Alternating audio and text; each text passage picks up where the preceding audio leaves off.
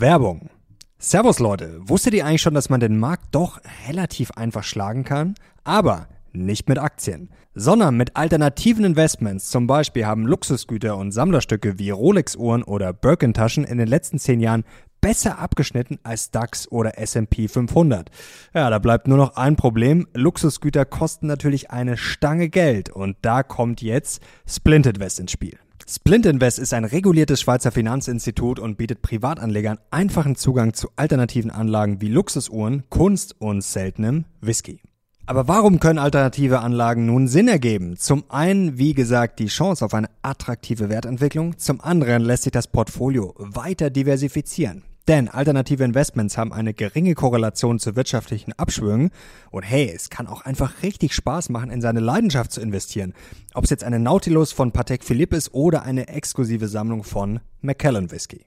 Bei Vermögenden sind solche Anlagen schon lange bekannt. Leider war es normalen Anlegern aufgrund der hohen Einstiegskosten nicht möglich, bislang sich daran zu beteiligen. Splint Invest öffnet nun diese bislang verschlossene Tür und demokratisiert alternative Investments.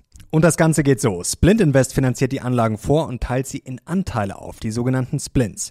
So können Privatanleger bereits ab 50 Euro einsteigen. Die App gibt's natürlich bei iOS und Android und du findest bereits über 10 Anlagekategorien, darunter Luxusuhren, Whisky, Kunst, Diamanten, Handtaschen, Wein, Rum, Autos und Lego und natürlich werden weitere Kategorien noch folgen. Splint Invest arbeitet mit zertifizierten Experten zusammen und alle verfügbaren Vermögenswerte werden vorfinanziert, natürlich versichert und in den richtigen Einrichtungen gelagert. Zu beachten gilt es eine einfache pauschale Ausgangskommission von zwei Prozent. Na, bist du jetzt neugierig geworden? Dann sichere dir jetzt eine kostenlose erste Splint-Investition mit einem 60 Euro Bonuscode. Einfach die App herunterladen, Code Mario Lochner eingeben und mit 60 Euro loslegen. Link und Code findest du in der Beschreibung. Und jetzt viel Spaß mit dem Podcast. Die Deutsche Bank wackelt wie während der Bankenkrise im letzten Jahr. Es breitet sich gerade ein Immobilienflächenbrand aus in China, Europa und den USA. So schlimm ist es wirklich.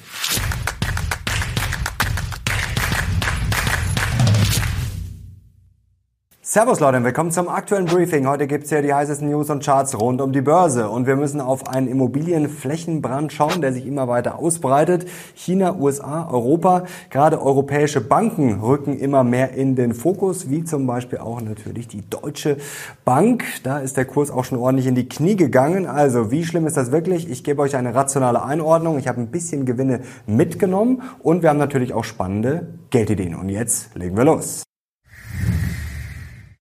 Kommen wir zum Aufreger der Woche, Leute. Und mir schwillt wirklich der Kamm, wenn ich das noch einmal lesen muss. Solche Tweets, und ich muss sie leider ständig lesen auf Twitter. By the way, Rekord im DAX. Wer ist Wirtschaftsminister? Ja, sag mir, dass du keine Ahnung von Wirtschaft hast, ohne mir zu sagen, dass du keine Ahnung von Wirtschaft hast. DAX ist auf Allzeithoch und alles ist natürlich Pico Bello. Schalten wir die Ironie wieder aus. Der DAX, ja, mit vielen großen Playern, die gerade international aufgestellt sind, auch international viel Geschäft machen. In der deutschen Wirtschaft läuft es grundsätzlich nämlich nicht so gut. Frische OECD-Zahlen für 2024, da seht ihr es Deutschland im Keller, Argentinien noch schlechter, aber für 2025, das ist das Verheerende. Die Prognose, ja, da sind wir ganz unten, da soll Argentinien wachsen und wir sind laut OECD wahrscheinlich bald das Schlusslicht. Und auch Bloomberg berichtet aktuell wieder sehr kritisch über die deutsche Wirtschaft. Schauen wir auf diese Schlagzeile. Und zwar geht es zum einen um Gewerbeimmobilien. Ja, die bereiten überall Probleme, aber auch in Deutschland natürlich. Und 15 Prozent der deutschen Unternehmen sollen in Trouble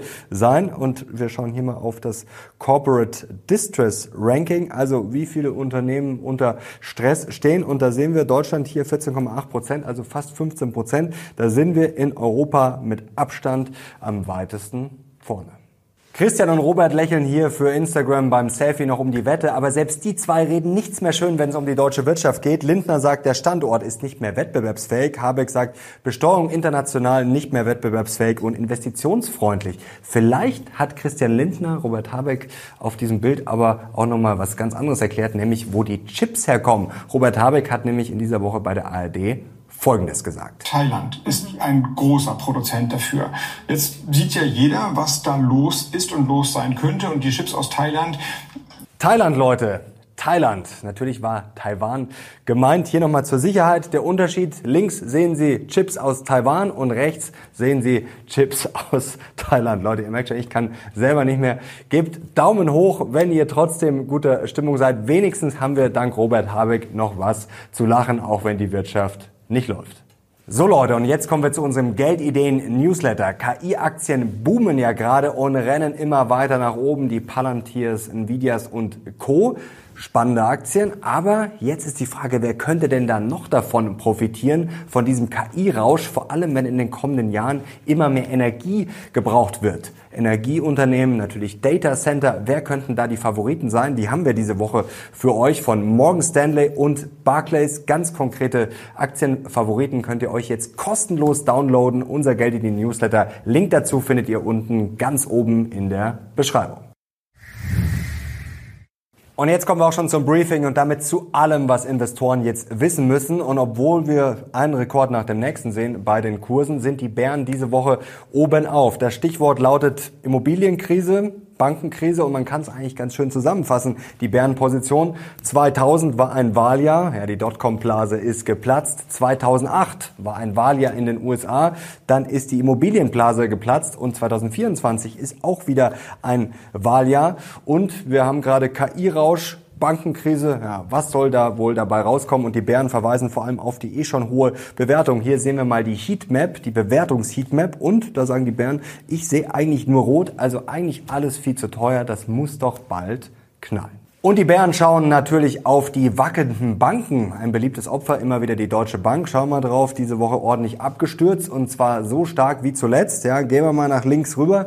Ja, im März 2023 Bankenkrise. Es geht natürlich wieder um das Thema Gewerbeimmobilien. Bloomberg berichtet, wie viele andere, über die europäischen Banken, die langsam in den Fokus rücken, wie Deutsche Bank, Santander und Co. Und Barclays merkt an, ja, Deutsche Bank, Santander und Co. Die haben eben schon eine bemerkenswerte Exposure, was Gewerbeimmobilien vor allem auch in den USA betrifft. Und nicht nur die Deutsche Bank hat diese Woche Schlagzeilen gemacht, sondern auch die Deutsche Pfandbriefbank. Denn die haben ordentlich die Risikovorsorge aufgestockt für Kredite und vor allem ist dann eine Anleihe der Pfandbriefbank in den Fokus gerückt. Morgan Stanley hat zum Beispiel empfohlen, ja, diese Anleihe zu verkaufen. Hier können wir mal drauf schauen, wie das hier abgestürzt ist. Auch hier von Bloomberg der Chart und da seht ihr es oben in schwarz, wie das abgetaucht ist. Also die ist komplett gecrashed und das nährt natürlich ja, die Ängste, die Sorgen, dass da viel mehr dahinter stecken könnte und dass das jetzt wirklich ein Flächenbrand wird. Ja, wenn die Banken wie schon New York Community Bank Corp da immer mehr zurückstellen müssen und wenn da vielleicht wirklich viel Gelder, Kredite im Feuer stehen.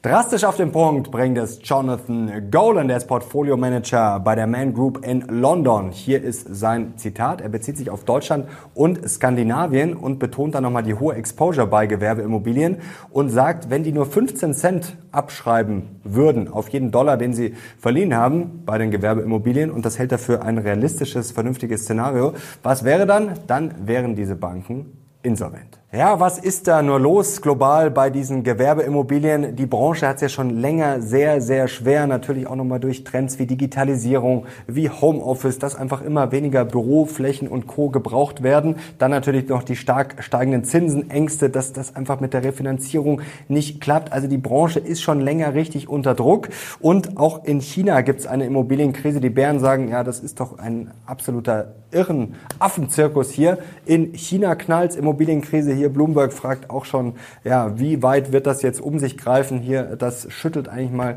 hier den ganzen Globus durch. Chinesische Immobilienkrise in den USA auch, in Europa eigentlich auch. Also das kann doch nur ganz böse enden. Und die chinesische Wirtschaft, da schauen die Bären hier auch nochmal drauf, ja, die ist in der Deflation bei den Verbraucherpreisen, auch bei den Konsumentenpreisen. Also da läuft die Wirtschaft auch gerade alles andere als rund. So, das war's jetzt mit den Bären und mit den ganzen Risiken. Ich hoffe, ihr habt da mal einen guten Überblick bekommen. Jetzt wechseln wir aber auf die Bullenseite und die Bullen sind wie immer ganz entspannt und sagen, wenn das alles so schlimm sein soll, komisch, dass man nicht sieht. Fallen die Aktienkurse auf breiter Front?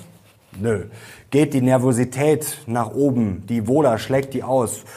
Nö, WIX sogar gefallen in den letzten Tagen ordentlich unter 13. Also das soll jetzt die große Panik sein. Flüchten Anleger in Staatsanleihen? Nö, hier können wir auf die Rendite schauen der zehnjährigen Treasuries. Die ist zuletzt sogar ordentlicher nochmal gestiegen. Also da auch kein Paniksignal. Die Anleger flüchten nicht in sichere Häfen. Auf der anderen Seite ein positives Signal, nämlich eine Auktion von 30-jährigen US-Staatsanleihen. Die ist besser gelaufen als erwartet. Also da sind die Anleger auch nicht, die Investoren, super skeptisch. Und wir haben, was die Bullen sagen, einen großen Unterschied zur Bankenkrise im letzten Jahr. Denn da sind die Erwartungen für für die Zinsen massiv gefallen und da wurde erwartet, dass die Fed ja, relativ schnell senken wird, um das Ganze zu stabilisieren. Und dieses Mal schauen wir aufs Fed Watch Tool. Ja, da ist die Wahrscheinlichkeit gestiegen und zwar, dass die Zinsen erstmal oben bleiben und zwar am 20. März rechnen Anleger eigentlich mit gar keiner Zinssenkung mehr. Da ist die Wahrscheinlichkeit schon im Keller. Also die Bullen sagen, eigentlich ist dieses Mal fast alles anders. Und die Bullen schauen auf die weiterhin gute Berichtssaison. Diese Woche haben nämlich wieder einige richtig losgelegt. Palantir to the moon. Die Aktie jetzt schon über 23 Euro. Denn die Zahlen und der Ausblick waren richtig gut. Umsatz plus von 20 Prozent zum ersten Mal profitabel unter dem Strich. Und ja, die Aktie komplett durch die Decke gegangen. Und wie gesagt, wichtig, Ausblick auch gut. Nicht nur die Rückwärtsbetrachtung, sondern auch nach vorne. Auch Eli Lilly mit guten Zahlen. Da läuft's auch rund. Stichwort Fett wegspritzen und Co. Also die Bullen sehen da weiterhin sehr, sehr viel Gutes und wenig Panik. Selbst Walt Disney hat angezogen, hat die Anleger jetzt nicht vom Hocker gehauen, aber man hat die Verluste beim Streaming-Geschäft reduzieren können, man wolle die Dividende erhöhen, Aktienrückkaufprogramm, man wolle weiter sparen. Also Disney hat sich auch wieder gefangen, die Bullen bleiben da sehr entspannt. Und es gab auch wieder positiveren Fed-Speak in den letzten Tagen nach der kleinen Jerome Powell Fed-Enttäuschung in der Woche davor. Neil Kashkari ist Präsident bei der Minneapolis Fed und hat den jüngsten Rückzug der Inflation gefeiert. Er hat gesagt, wir sind auf dem Weg zu unserem 2%-Ziel zurückzukehren. Und er betonte, dass die Inflation sich bezogen auf eine Betrachtung von drei und sechs Monaten eigentlich schon bei diesen 2% bewege. Auch Loretta Mester hat gesagt, dass die Fed wahrscheinlich ja, später im Jahr die Zinsen senken werde und sie rechne weiterhin mit den drei angekündigten Zinssenkungen für 2024. Dann gab es noch den Richmond Fed President, der war am Donnerstag zu Gast bei Bloomberg und der hat ein bisschen auf die Bremse getreten, aber eben hier sehen wir die Schlagzahlen eben positiv. Die Fed könne sich erstmal Zeit lassen, der Arbeitsmarkt sei nach wie vor stark und man wolle noch ein bisschen mehr Zeichen der Disinflation sehen. Und da sind die Bullen auch ganz entspannt, denn wenn es ein langsamer Zinssenkungszyklus werden sollte, keine Paniksenkungen, sondern ganz entspannt mit Plan, schauen wir auf diesen Chart, dann seht ihr es hier oben die Slow Cycles, das ist hier in blau, also wenn planmäßig langsam Stück für Stück gesenkt wird und nicht panikmäßig, dann ist das für die Aktienmärkte in der Vergangenheit sehr, sehr positiv gewesen. So Leute, kommen wir zum Zwischenfazit. Ich bleibe bullish, ich bleibe sehr optimistisch. Ich habe diese Woche aber ein bisschen Gewinne mitgenommen, denn ich kann mir schon vorstellen, dass es vielleicht mal ein bisschen jetzt ja,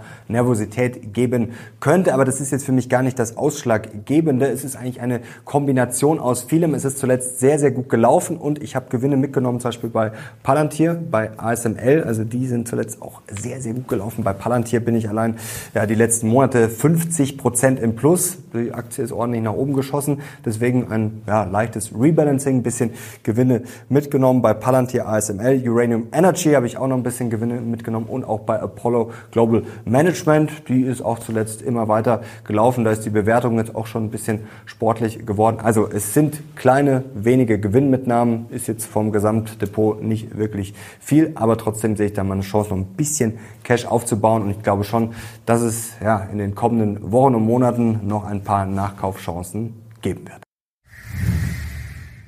Und jetzt schauen wir uns diese Banken, Immobilienkrise, wie auch immer, mal genauer an hier im Dossier. Und man muss sagen, wir haben natürlich eine Krise bei Gewerbeimmobilien, die haben wir aber schon länger. Das ist jetzt erstmal nichts Neues. Das hat jetzt natürlich wieder Fahrt aufgenommen und wir können auf diesen Chart schauen.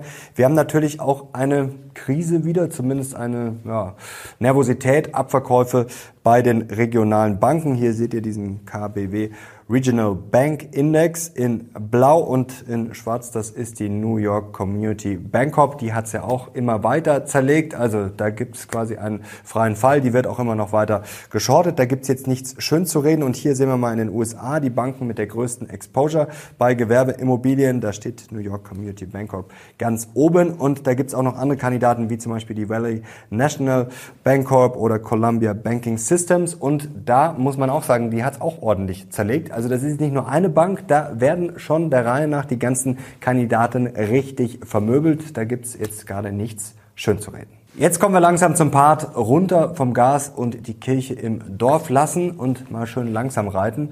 Denn es ist völlig klar, das ist ein großes Problem und das wird uns auch weiter beschäftigen, Gewerbeimmobilien. Da werden auch sicherlich noch links und rechts ein paar Fässer hochgehen. Aber jetzt kommen wir zum großen Aber. Ist das jetzt eine große Systemkrise? Werden jetzt alle Banken zusammenbrechen? Sehen wir eine neue große Finanzkrise? Fangen wir mal mit der New York Community Bank Corp an. Da gibt's nämlich ein spannendes Signal, wie ich finde, denn die sind größer geworden und was passiert, wenn ich als Bank größer werde, die Bilanzsumme, dann werde ich schärfer reguliert. Also bei den ganz, ganz kleinen Banken, da kann man jetzt überspitzt sagen, das ist ein bisschen wilder Westen, das haben wir auch letztes Jahr schon besprochen. Wenn ich größer werde, werde ich natürlich relevanter, systemrelevanter vielleicht sogar und dann muss ich ganz anders berichten, viel öfter, viel genauer. Ich muss viel höhere ja, Sicherheiten vorweisen, Liquidität und Co. Also ich werde viel strenger kontrolliert, reguliert. Und da ist New York Bancorp eben auch ein bisschen aufgestiegen und dann haben sie eben Probleme bekommen. Das kann man jetzt negativ sehen, aber man kann es auch positiv auslegen, ja, dass eben dann die Bankenregulierung in gewisser Weise funktioniert und wenn Banken größer und wichtiger werden, ja, dass sie dann halt mehr vorlegen müssen und wenn es da ein bisschen knirscht und knarzt, ja, dann gibt's eben auf die Finger und das kann ja auch ein ganz gesunder Mechanismus sein. Und wichtig ist eben auch mal drauf zu schauen, bei den großen Banken, die natürlich die wichtigsten sind, wie viel haben die denn Exposure jetzt in den USA, wenn wir da mal drauf schauen. Und da sehen wir Commercial Real Estate, also da seht ihr immer dieses C RE. Das werdet ihr wahrscheinlich auch in den kommenden Tagen wieder öfter sehen. Und da sehen wir, da sind wir gerade mal bei 7% bei den Large Commercial Banks und bei den Small Commercial Banks sind wir deutlich höher. Das muss man natürlich schon sagen. Also bei den kleinen Banken, aber das ist dasselbe Lied wie im letzten Jahr, da gibt's natürlich durchaus ein Problem und da kann es jetzt natürlich äh, immer wieder und auch gerade in den nächsten Wochen natürlich ordentlich rappeln. Das ist natürlich ein Flächenbrand, ein Problem. Das kann man nicht komplett kleinreden, denn das kann natürlich einen Dominoeffekt haben. Das können wir nie ausschließen. Natürlich kann das schiefgehen. Schiefgehen kann immer irgendwas. Aber wenn wir mal auf die breitere Wirtschaft schauen, wenn wir auf die Kennzahl schauen, dann kann man jetzt nicht von einer riesigen Krise sprechen. Wir können hier auch mal auf die Bankruptcies schauen in den USA. Das hat jetzt natürlich nichts ausschließlich mit den Banken oder mit Gewerbeimmobilien zu tun, aber eben mit der breiteren Wirtschaft. Und da sehen wir, das ist zuletzt zurückgegangen. Hier jetzt im Januar. Also das dass wir jetzt da alles äh, äh, um uns um die Ohren fliegen sehen, das stimmt einfach nicht. Auch interessant, es wird ja immer hier auf die Schulden verwiesen, Amerikaner, auch dass das immer weiter nach oben schießt. Generell natürlich auch die Schulden der USA, aber auch der Verbraucher. Und hier eine ganz interessante Statistik von der Bank of America, brandaktuell. Da sieht man jetzt auch, dass die Amerikaner nicht mit den Kreditkarten hier alles nach oben jubeln. Und das ist schon interessant. Das ist sogar ja, ein bisschen niedriger als 2023 und auch ja, teilweise niedriger als 2020 und es ist nicht recht viel höher. Also jetzt zu sagen, da läuft alles schief und da drehen alle durch und da ist alles nur noch auf Pump, das stimmt so nicht. Und sehr interessant, wenn wir uns mal auch die Banken anschauen, was die gerade so treiben.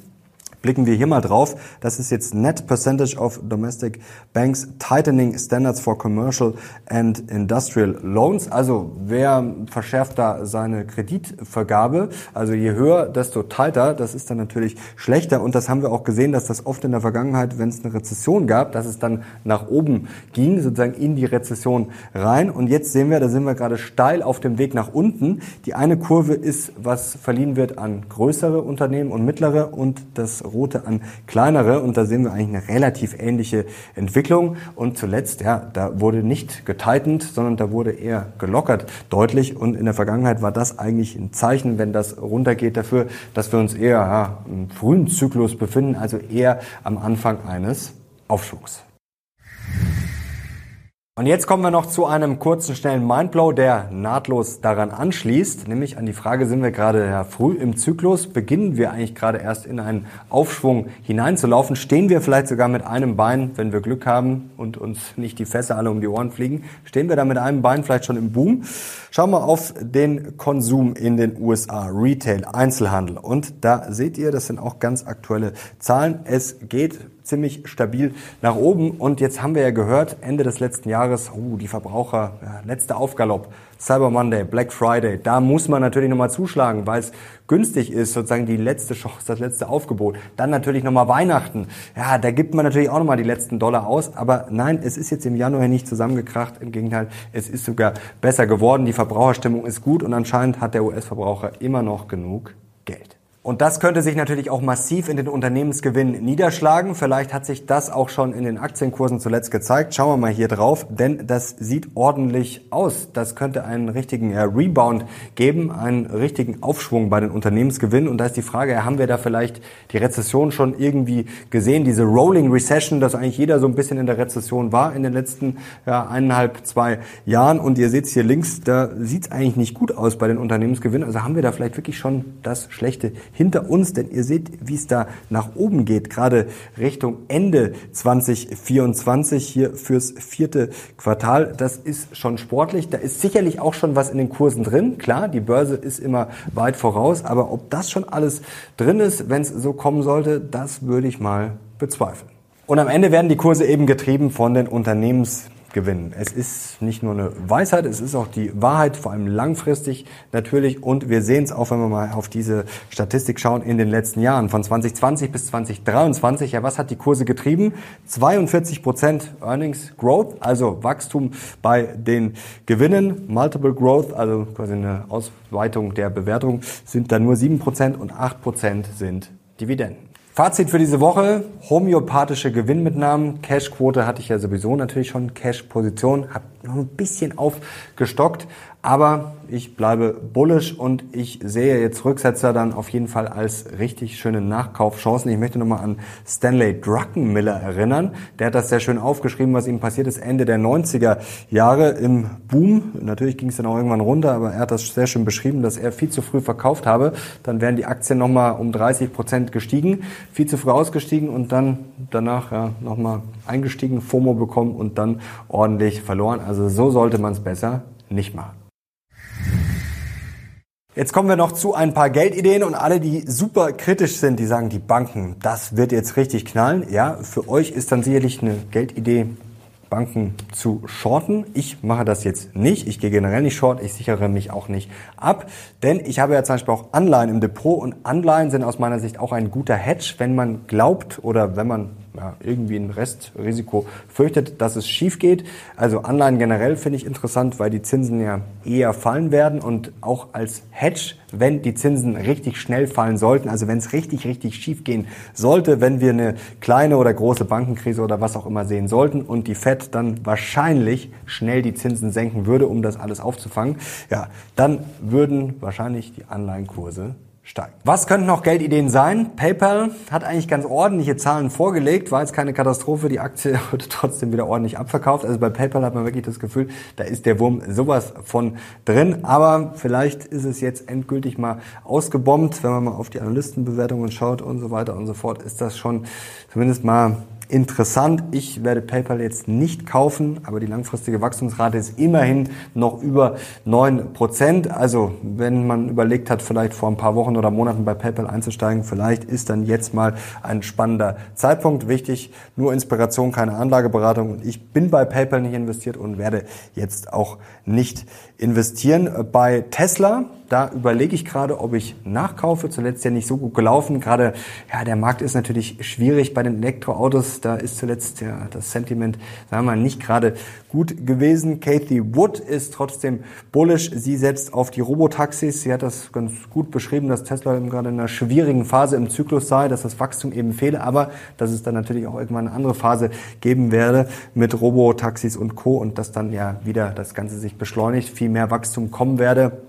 Und vor allem wichtig, dass die Margen dann auch wieder steigen, denn das ist momentan, muss man sagen, natürlich kurzfristig keine so gute Entwicklung. Margen runter, langfristige Wachstumsrate, gerade FactSet spuckt da gerade mal fünf Prozent aus. Also da muss natürlich mehr kommen, aber ich überlege trotzdem, ob ich ja da kommende Woche bei Tesla etwas nachkaufen werde. Und dann haben wir heute in unserem Geld in den Newsletter ja AI, KI Favoriten, die profitieren könnten, vielleicht ja auch auf den zweiten Blick um die Ecke gedacht, nicht immer die ganz gehypten, deswegen wollen wir auch noch mal drauf schauen. Hier interessant, wer die most crowded AI Aktien sein könnten. Hier von Goldman schauen wir drauf. Ja, wo vielleicht nicht mehr so viel zu holen ist, ist wie gesagt nur die Meinung jetzt hier von Goldman Sachs. Da haben wir Autodesk, Vertiv Holdings, Arista Networks, CrowdStrike und Advanced Micro Devices, also AMD. Und wie gesagt, ja, ihr könnt euch unseren Geldideen-Newsletter kostenlos holen und es gibt jeden Samstag gratis Geldideen. Wenn ihr ihn euch einmal holt, dann seid ihr da immer im Bilde und voll mit dabei. So Leute, jetzt sind wir am Ende des Videos angekommen. Ich hoffe, euch hat's weitergeholfen. Eine möglichst rationale Einordnung und ich bekomme einen Daumen nach oben. Ich will die Risiken nicht immer komplett wegwischen und kleinreden. Natürlich sind die da und natürlich muss man sich berücksichtigen und natürlich muss man sich fragen, was wäre, wenn es schief geht. Deswegen gebe ich euch da ja auch immer Werkzeuge, Optionen mit an die Hand, wie Anleihen, wie ein bisschen Cash, wie vielleicht mal moderateste Gewinnmitnahmen. Aber eins muss natürlich auch gesagt sein, man muss sich immer fragen, was wäre wenn? Was wäre, wenn zum Beispiel die Kurse einfach weiter steigen? Will man dann mit sehr, sehr viel Cash an der Seitenlinie stehen? Ja, mir wird das auf jeden Fall nicht passieren. Und ganz wichtig, wenn man sich nochmal überlegt, was spielt man eigentlich für ein Spiel? Welche Strategie fährt man und welche ja, Position hat man? Und da gibt es eine sehr schöne Untersuchung, und zwar beim Tennis. Da wurde nämlich untersucht, wie Amateure spielen und wie Profis spielen. Und die Profis, die machen Punkte, die gewinnen Punkte. Und bei den Amateuren, da ist eher wichtig, dass man Fehler vermeidet und auf die Börse übertragen ist wahrscheinlich das größte äh, Problem, das man haben kann, dass man viel zu viel macht, dass man ständig das Depot umschmeißt, die Strategie ändert, meinte, man könnte jetzt hier ein großartiger Trader werden und deswegen, wie gesagt, ich mache immer mal wieder partielle Gewinnmitnahmen, auch um ein bisschen dann ja, Stabilität in meinem Depot herzustellen, ein bisschen re zu balancen, aber ich versuche da auch wirklich immer wenig zu machen und an mein Core-Portfolio, da gehe ich sowieso nicht ran. Also wenn man wenig Fehler macht, dann ist man als Privatinvestor im Zweifel schon weit vorne dabei. So Leute, danke euch fürs Zuschauen. Ich bin jetzt raus. Bis zum nächsten Mal. Macht's gut und macht euch ein schönes Wochenende. Ciao.